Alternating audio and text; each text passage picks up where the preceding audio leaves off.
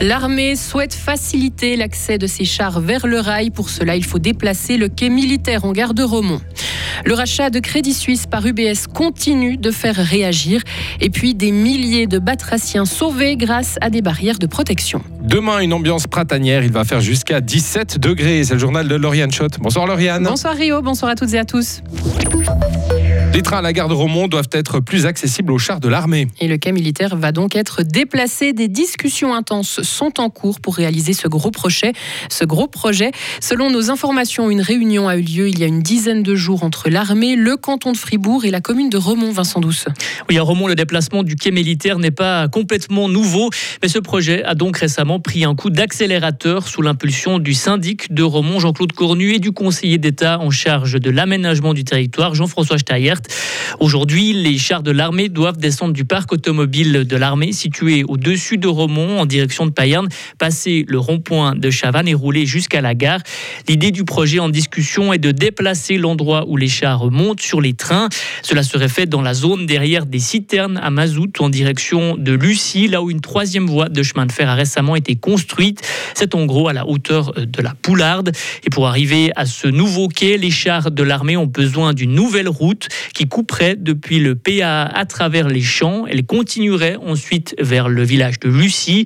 Pour la commune de Romont, le déplacement du quai militaire permettrait de sécuriser le secteur de la gare.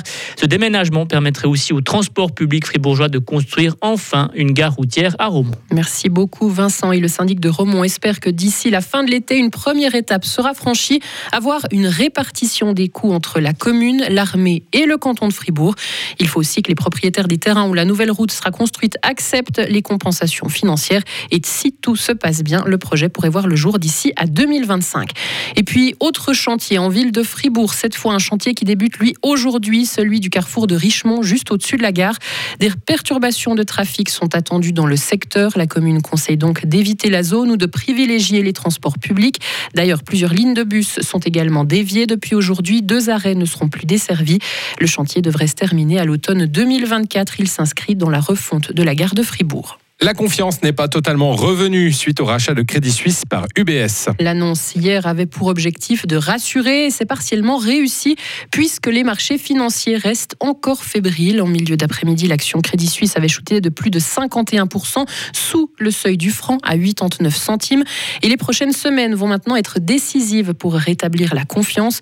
Écoutez le fribourgeois Paul Coudray, ancien conseiller économique à la Banque cantonale de Fribourg. Dans un premier temps, les deux banques qui se rapprochent, qui se fondent, leur principal souci, ça va être de garder la clientèle, donc de lui expliquer qu'il n'y a rien qui change. Par contre, les, concurrents, eux, leur principal souci, ça va être d'expliquer aux candidats, aux clients potentiels, que si, il y a plein de choses qui changent. Et ce qui change en particulier, c'est le niveau de confiance que ces clients peuvent avoir avec le Crédit Suisse ou l'UBS. Parce qu'on va leur tenir un discours du genre, ben vous voyez, euh, c'est une grande banque, mais elle peut aussi se casser la gueule. Et puis quand elle se casse la gueule, euh, ben vous perdez tous vos repères et tout ça. Alors venez dans une petite banque qui est à dimension humaine, qui s'occupera de vous localement, qui viendra vous voir, qui va vous bichonner, tout ça. Ça va se jouer à ce niveau-là. Confiance excessivement. Mot confiance. Et du côté politique, une session extraordinaire sur ce rachat pourrait avoir lieu sous la coupole fédérale. Les Verts exigent quant à eux un examen indépendant sur cette débâcle.